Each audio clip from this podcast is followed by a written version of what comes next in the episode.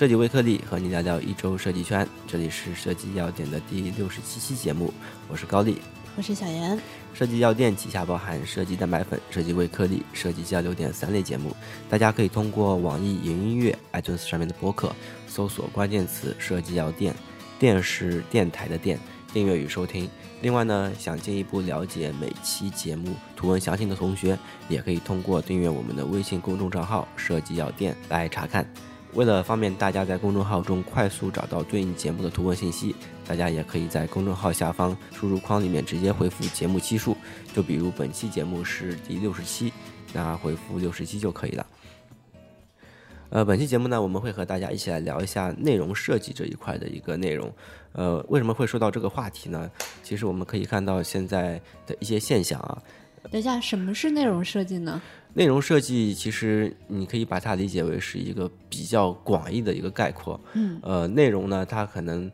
你说我们以前做的网页算不算？做的 App 算不算？或者说你做的广告营销这种算不算内容？或者说一个视频算不算内容？在我看来，这些其实都算。它跟网页有什么区别呢？呃，侧重点可能会会有点更不同，因为网页可能更多的是偏向于执行，我要做一个网页。但是如果你说我做一个内容设计，那你更需要关注这个内容为什么会需要被设计，它为什么会经过传播，然后为什么大家喜欢这个内容的什么东西，其实更像是一个产品。而不是像是一个需求。嗯，我对内容设计的理解啊，如果从最早最早的，嗯，就不说现在的那些什么短视频啊什么的这类的，最早的我觉得应该算是广告中间的那种软文啊，感觉看的是内容，但是它其实是一条营销的软文。嗯。嗯，或者在从前的游戏里面植入的一些广告，像那个游戏里面会放入什么？哎，你要不要给这个小朋友喂个奶？然后这个牛奶呢，其实是某某。啊，叉叉的牛奶，然后呢，它好像是这个游戏里面的内容的一部分，嗯嗯，但是它其实是一个广告，所以嗯，我是这么理解内容设计的，嗯嗯，因为如果要这么说的话，其实我们做的所有东西，它其实都是内容。当然，内容设计其实有很多词，因为比如说是像新文创等等等等，呃，因为内容设计可能比较好理解，所以我现在选的是这一个词。但是在我看来，内容设计其实跟我们去年所说的 IP，它其实是有一种嗯继承与进化的。对，呃，如果我们只是说内容的话，它其实太广了。但是如果我们要说到的是一个 IP 的经营维护以及延展的话，嗯，那这个可能就是我所说的内容设计的一个就是定义。是，它不光光是刚才我所说的是做一个东西，而是我们可能更会关注到这个东西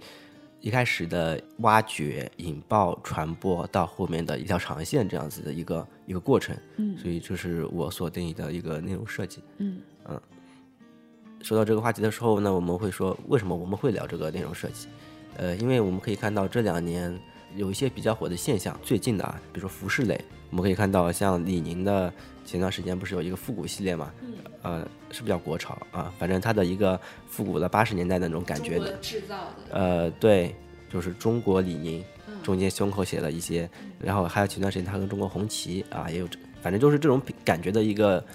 跨界合作吧。然后还有像塔卡莎跟旺旺的一个合作，像这种衣服品类，其实现在我们看到啊，还有老干妈系列，对吧？这个都属于国潮这一类。呃，对，它大家可以感觉到是可能是属于国潮一类的。然后还有一些现象呢，我们跳出衣服，比如说像故宫，呃，故宫系列的文物系列，我们如果想这部分的东西不加以经营的话，它可能就还像我们八十年代一样，看个博物馆，结束的时候走出去卖点货。这就是以前的模式嘛，但是那个时候也有那个故宫会有一点周边哈。对啊，就是就是结束之后卖点货。周边是不，当时的那种特别像旅游商品哈。但是在那个时代，那个程度已经满足那时候的需求了。但是现在时代也不一样了嘛，你会发现现在的不管是故宫博物系列那些周边也好，呃，还是像呃前段时间比较火的大英博物馆系列，他们其实都已经不只是把那些文物简单的。做的精美，或者说一比一的放出来，他们其实是有一个比较系统的一个团队，啊，在后面帮你去提炼一些元素，哪些是适合的，包括它的传播，甚至还会配上综艺，呃，像上次那个故宫上新，对吧？它不是还有一些，呃，就是综艺的节目来配套，让它完成这个整个故宫系列的一个简单称为文创吧，啊，我们简单说一点就是文创系列，反正这个系列也是火了，这这是现象二。再泛一点的呢，就是现象三，就是今年这两年的一个短视频，不管是快快手、抖音，包括前几年的微信的自媒体，就是那个公众号，这其实也是在我看来的叫我所定义的内容啊。然后这些内容其实都是都是会和你去抢时间的，因为你不就是看那个就是看这个，是。还有像是我们去年所说那个表情机嘛，其实是 IPG，我感觉 IPG 可能会更加 更加适合呃我们当时要所说的一个内容一点，这种吉祥物这种 IP，它也会有比较系统的这种包装。怎么把一个虚拟形象哈落地成大家可触摸的、可感知的、带感情的，嗯，这样的一个东西。嗯，所以当时你看看到商店里面普遍开了很多。类似于那样子结构的一些店，嗯，但是今年好像都已经倒了，是吧？因为那个工业流水线就是没有没有灵魂嘛。但是我们所说的就是结合这些一二三四的现象，嗯，这些现象都可以指向一个呃本源，在我看来是内容行业现在是火了，嗯嗯，所以我们现在会说呃内容设计这么样子一个话题，呃，当然还有很多很多新的名词，比如说新文创啊，还有像。现在比较比较火的故宫，还有那个敦煌系列，啊，都是在和中国的传统文化做结合，这个都是我们所说的，呃，内容设计吧，啊，但是呢，这个跟，呃，设计师有什么关系呢？我觉得设计师还是有很大发挥空间的吧，在在这个内容设计上，因为就拿故宫那个例子来说哈，从前我会觉得买故宫的东西。比较像老年人，或者说比较就是旅游景点的那种感觉，粗暴对，比较粗暴，就直接兵马俑，你就缩小版的兵马俑，对吧？但是现在你买故宫的东西，就会觉得哎呀挺潮的，就是一些年轻人会喜欢它，或者说他对这个文化的解读，他会再娱乐化一点。然后我们觉得看这个他们的短视频的时候，没有那么烧脑，或者说那个距离没那么远，或者说跟我们现实生活有连接，嗯嗯，那对对于设计师来说，那我们就可以去处理说，嗯，那这个兵马俑你要做成一个文创产品的话，那它要怎么进行一个阶段一个阶段的变化，才能够跟年轻人衔接起来？你就把文化有断层的部分，怎么通过一些视觉元素把它关联起来？嗯嗯，这样就完成了一种沟通。嗯。我觉得是这样，所以我觉得设计师，嗯，就是在设计表现上，但是这个设计师的定义就再广一点哈，就是怎么去做这种沟通。呃，然后刚才正好说到了一个设计师的一个定义问题啊，然后在我看来，设计师的定义其实是一个是比较广泛，而且它会随着呃每一个时代的不同，然后它的定义会有一个显很显著的不同。呃，我们可以发现，比如说在八九十年代的设计师的定义，或者说视觉设计师的定义。那些园艺环境还有建筑设计，我们先不讨论啊。呃，视觉设计师的定义可能很多的是像室内装饰，但是我考试的时候还要考一幅像用马克笔去画那个透视图的室内装饰的一个一个题目吧。嗯，然后呢，呃，那时候叫平面设计或者叫视觉传达。那时候出来能干的事情呢，一个当时做平面设计排版啊，然后你可以进入传统的，比如说后面一点可能就是广告行业啊。当时进入广告行业其实已经算是比较好的了。但那可能是在九十年代左右，像后面所在的那个 PC 时代还没有来临的时候，呃，但 PC 时代来临了之后，你会发现一下子就多了很多做 UI 的，呃，或者做软件的，因为他们后面有一个需求，就是所有的软件它可能都需要有界面，或者它的呃交互可能是在 PC 上完成，然后呃 PC 时代过了之后，再往后一推，你会发现移动时代来了，移动时代来了，你会发现所有的。那个那个软件需求的级别啊，它其实是呈几数级别的一个增长，因为所有的都需要一个 app 嘛，然后所有的 app 里面这种交互还挺复杂的，所以这种 UI 设计师的这个职位或者需求一下子就多了很多。然后你在这个时代里面再去问，还是视觉设计师啊？比如说你是一个视觉设计师，你是干什么的？那我感觉百分之七十可能都是做呃 UI。就是我想说的是，在每一个时代下面，它其实随着后面的这个需求，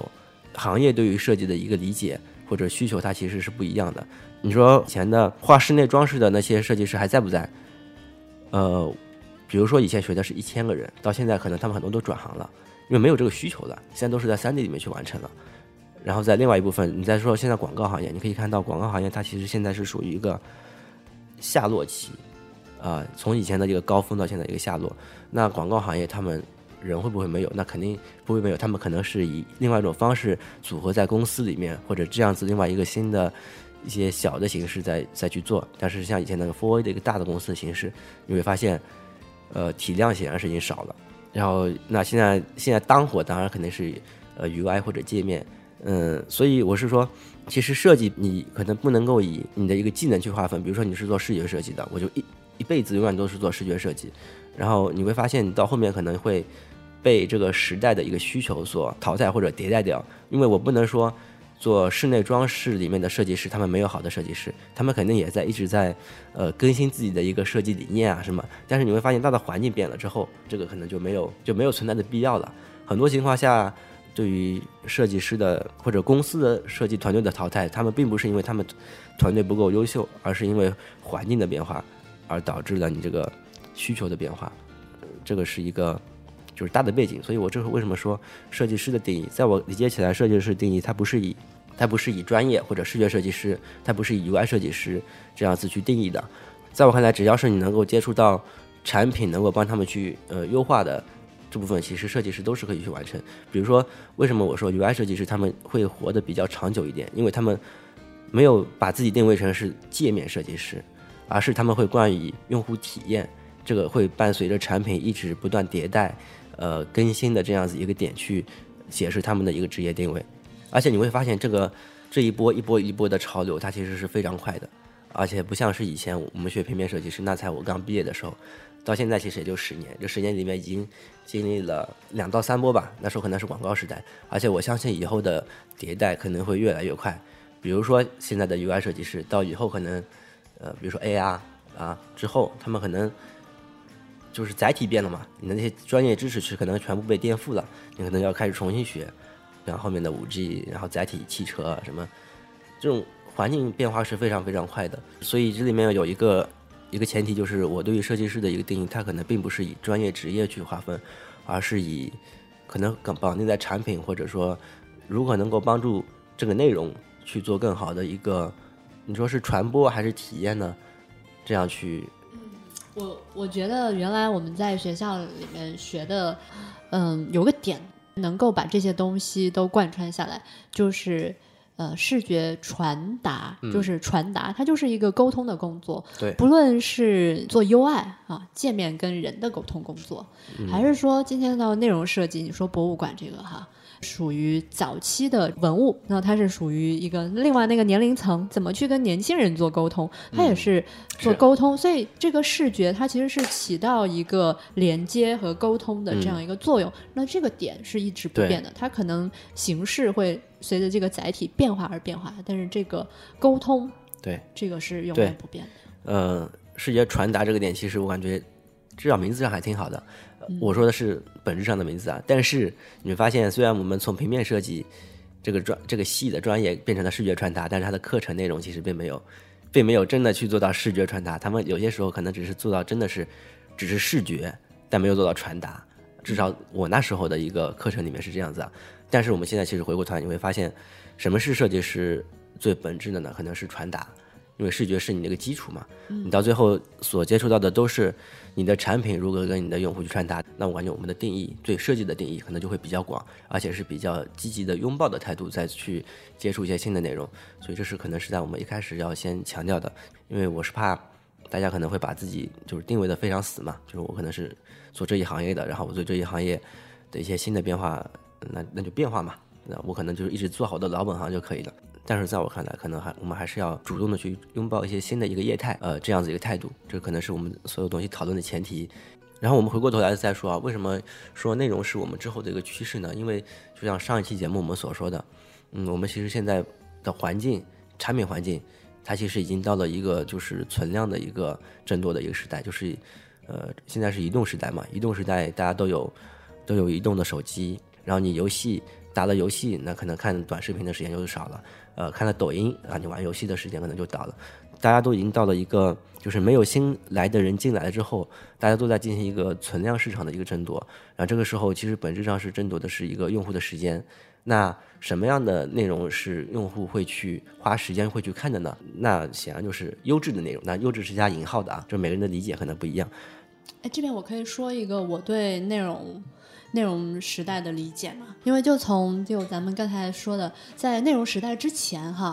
嗯，就像产品是什么，嗯，然后它的它的传播是什么，会有一个比较明显的分界线。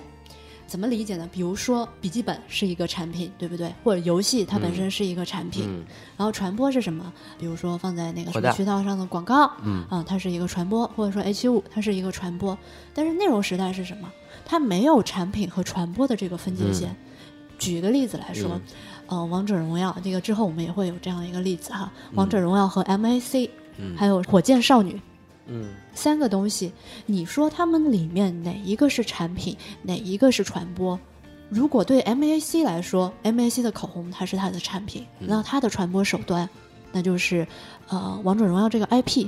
和火箭少女这样的一个 IP。那如果对于王者荣耀来说，那 MAC 的这个口红就是它做的一个内容，嗯那那个火箭少女也是它一个传播的一个渠道，对吧？这个区别是在哪？在内容时代之前，我们有很明显的产品和内容的区别，但在内容时代之后，大家就互为内容，互为传播，很多元。我们今天跟这个绑定，我是我是产品，你是你是我的传播，而我又是你的传播，这个是互为产品、互为传播的。所以这个就是内容时代有意思的地方，嗯。没有这条明显的分界线。嗯嗯嗯。嗯，说到这个话题，我再稍微延展一下，嗯。在内容时代之前，这种合作叫跨界，啊只，不过这个跨界呢比较硬，没有那么频繁。呃，不是没有那么嗯频繁，就真的是很硬，硬到什么程度？就是游戏里面放一个周杰伦的一个这个形象，对，这个就是叫跨界。然后呢，这也会把他的一些粉丝拉过来，我我也会得到，的确是达到了这个目的啊。但是呢，这个程度在我看来就是很硬。你知道为什么会觉得硬吗？嗯因为当时的方式很有限，比如说就是那么两三种代言嘛，是不是？代言的方，明星代言，就很多都是这个类型的合作。但是现在为什么会觉得活络呢？就是因为你任何东西都可以跟任何东西合作啊。原来可能只有 A、B 两种东西可以可以合作，都是只有两个阵列，然后现在是，呃。A 到 Z 二十六个字母可以跟一二三四五六七八的一一百个数字合作，那这个就是灵活，就是你没想到老干妈跟那个时装它可以合作，那这就是你觉得很灵活，因为现在多样性嘛，就是方式多了，所以你就会觉得哎，从前很硬啊，现在很灵活。嗯就但是也是因为互联网这个原因嘛，就是这种传播信息传播的这个速度和融合的速率啊、所以就是呃，我觉得总结说是，呃我认为内容时代之前它有产品和传播的区别，内容时代之后都是一个小圆点，互为内容，互为传播，我觉得是这样的一个关系。嗯。然后总的来说呢，呃，我们感觉内容行业这里面其实是有很大的前景和很大的空间，可以给设计师去挖掘的。刚刚说的是内容行业之后的一个必要性嘛，就是在我们看来，它可能是一个呃发展的一个大的趋势，而且呃中间有很大的空间去给我们呃这些设计师去做发挥。这个问题就回过来，让我们设计师能在中间去做些什么呢？我感觉啊，可能要回到我们设计师的一个定义上来说，那你们设计视觉设计师的一个优势是什么？呃，在我看来，可能是呃审美啊，或者说对于美的理解，以及他们与这种能够把这种美通过一种沟通的形式去把它表现出来，用一种大众能够理解的方式去把它表现出来。呃，打个比方说，即便说公众号这种行业，它其实都是文字，可能就是有几张图，但是呃，你我们还能看到几个，只能说几个啊，几个还算在视觉方面可能做的还不错的设计师，他们他他们不是说把这个 logo 做得很好啊，但是他们其实是想通过一种呃设计师的一个审美的一个视角，呃去做这种大众生活美学的一种理解。这个时候，他们就会把这种设计师的这种沟通的一个优势去发挥了出来。大家一看这感觉，哦，感觉好像是能够体会到这种美的感觉，那那你的价值可能就发挥出来了。当然，这个嗯，感觉核心可能还是在于呃沟通与表达上面，设计师可能是有一定的这个优势的。当然，呃，公众号只是一个维度的一个例子。沟通与表达是通过视觉去沟通和表达。对，通过视觉去沟通和表达，这个还是比较浅层的。如果你的能力再高的话，其实你的空间会更大。然后这个我们再再举一个例子，就比如说，嗯、刚才那个大英博物馆，大家都知道，就是博物馆的那些古文物嘛，把它直接印出来的话，可能会有点会有点吓人啊。然后那个其实他们后面有团队，他们会把这个东西呢美的东西提炼出来，你会把这种图素应用到你的这个呃生活的东西上面去。大家一看，哦，原来还能这么应用，而不是直接啪一印就把那个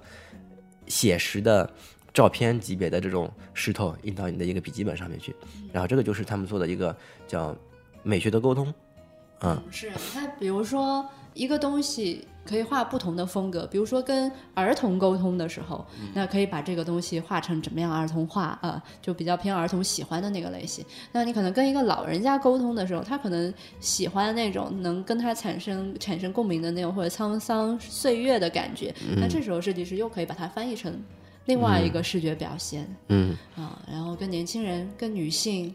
或者跟不同的场景、电影，那它都可以把同一个东西绘制成不同的结果，来达成这种一个文物跟不同类型的人群沟通的目的。对，呃，我们再举一个例子啊，当然前段时间精灵宝可梦和那个灵美那个钢笔的一个合作，大家应该都看过，然后你会发现他们。这段时间，他们其实又出了一个，呃，那个精灵宝可梦跟一个美国的一个衬衫厂家合作的一个例子。这个例子其实也让我们看到了设计师在里面的一个可能性，就是沟通的可能性。我们以前认为是衬衫就是应该很正式、很就是素色或者是怎么样子的，但是呢，宝可梦呢，它其实又是一个，你单看那些人物设定来说，它其实是一个比较低幼的，啊，特别是卡通的。你啪直接印一个在衬衫上面，卫衣上面可能还能接受啊，但是印在一个衬衫上面会有点奇怪，我也不会穿出去。但是他做的比较好的是，他其实也是把那些元素给提炼了出来。就比如说，你远看它是一个红白格子衬衫，但是你仔细把它放大一看，你会发现每个格子上面其实会伸一个小脚和一个尾巴出来，然后它其实就是一个，呃，那个胖丁的那个一个形象的一个细节在里面。所以我感觉这个就是，嗯。设计师的优势啊，一个是他能表达，然后他其实也能看到。当然，优秀的设计师他其实能够洞察到，能够提炼，对他能感受到这种融合嘛，融合的方式在里面。我也是感觉，就是其实设计师也是能发挥的一个地方，就是他把这个问题其实解决了。他解决的是把这个低幼的一个产品能够，嗯，以一个设计的表达，对，和一个这种衬衫，因为目标人群嘛，他的 IP 粉丝那些人已经长大了，他不可能一直穿着个卫衣 T 恤就出去乱跑，他需要穿一些衬衫。然后这个衬衫呢，又能够它跟它的情怀跟结合，啊，那这个就就非常火，而且它有传播的效应在里面。嗯嗯，你说这个就让我想到你刚才说，为什么设计师的这个核心是通过视觉去做沟通了？嗯，然后特别是在我们今天说到的这个内容时代哈，就是我们刚才说。在内容时代之前，它是有一个明显的划分的，都是一个点对多的一个传播，就是叫中心传播。但是在内容时代之后，它的去中心化传播就是大家都有一部手机，大家可以点跟点发送消息，我可以产生内容去给你看，而不是大家都去一个官网上面去看。对对，那所以这个时候，那这个人群就很复杂了，就每个人群都有自己的特性，需求对需求也很复杂，比如精灵宝可梦、儿童、衬衫、青年这样的一个人群。那呃，未来它有可能多对多的这样一个打包合作，嗯，那之后那可能它又会产生，比如说儿童、青年某一部电影的爱好者，嗯，或者然后再加上一个呃，又又是一个美食爱好者，比如说哈，是这种很不相干的这样的一个关系人群，怎么把这几个人群串起来去做这个沟通？嗯，所以嗯，我觉得设计师。可以通过这个视觉去完成这么多人之间的这种以后的频繁的沟通，这也就是内容时代的一个特征嘛。嗯，对。然后我觉得，那设计师要怎么做？我觉得这边我想到一个角色哈，嗯，就是演员，就是演员怎么演好一部戏。嗯，他必须对不同的人是要有感知的，他可能是经历过这个他所扮演的这个角色。嗯。的这样的一个经历，那他才能够知道他这个时候情绪是什么样的。所以，这个设计师或者这个演员，他需要有广泛的阅历，或者说喜好爱好，对吧？广广而且兴趣要广泛，对，不能是一个单一。如果是一个单一，你就很难完成嗯这么多角色之间的切换，嗯，对，就不知道应该怎么去对一个游戏爱好者说话，或者怎么去对一个音乐爱好者说话。那如果你是这个人，那这个时候你这个沟通就相对来说比较顺畅了。嗯，所以我觉得对设计师来说，嗯，必须做好一个生活的演员，或者说应该丰富自己的体验、生活体验，嗯，去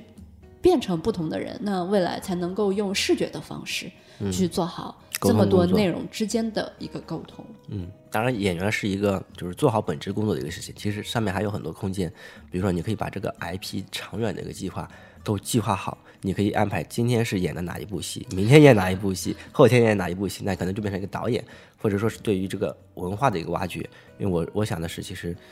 你不但能够做好当下的文化的一个传播，你对于这个文化总的一个规划，其实你也是可以有很多的想法在里面的。对，文化不同所以所以对，其实内容时代更主要的还是文化和沟通表达，可能是设计师能够发力的一些点吧。然后我们本季的一个主要的主题呢，其实都是在围绕内容设计啊，看设计师如何去把这种产品类的东西，能够通过设计师的一个优势去把它表达出来以及扩大。所以我们可能会会分很多集啊，一直在举以一个例子的角度再去给大家去讲解一下。呃，所以下期呢，我们也会。以我们负责的一些产品，当然我们负责的产品可能还是以游戏居多，呃，比如说王者荣耀跟 MAC 以及火箭少女，他们三者之间的一个呃如何去和大众去做一些沟通，呃，这样子一个案例和大家来一起看一下内容时代我们设计师能在哪些地方去发力的一些一些例子吧。好，那本期节目差不多就是这样，大家可以通过网易音乐、啊，就是上面的播客搜索“设计药店”，电视电台的店，订阅与收听。另外呢，想进一步了解每期节目图文详情的同学，也可以通过订阅我们的微信公众账号“设计药店”来查看。好，那本期节目就这样，嗯，好，拜拜，拜拜。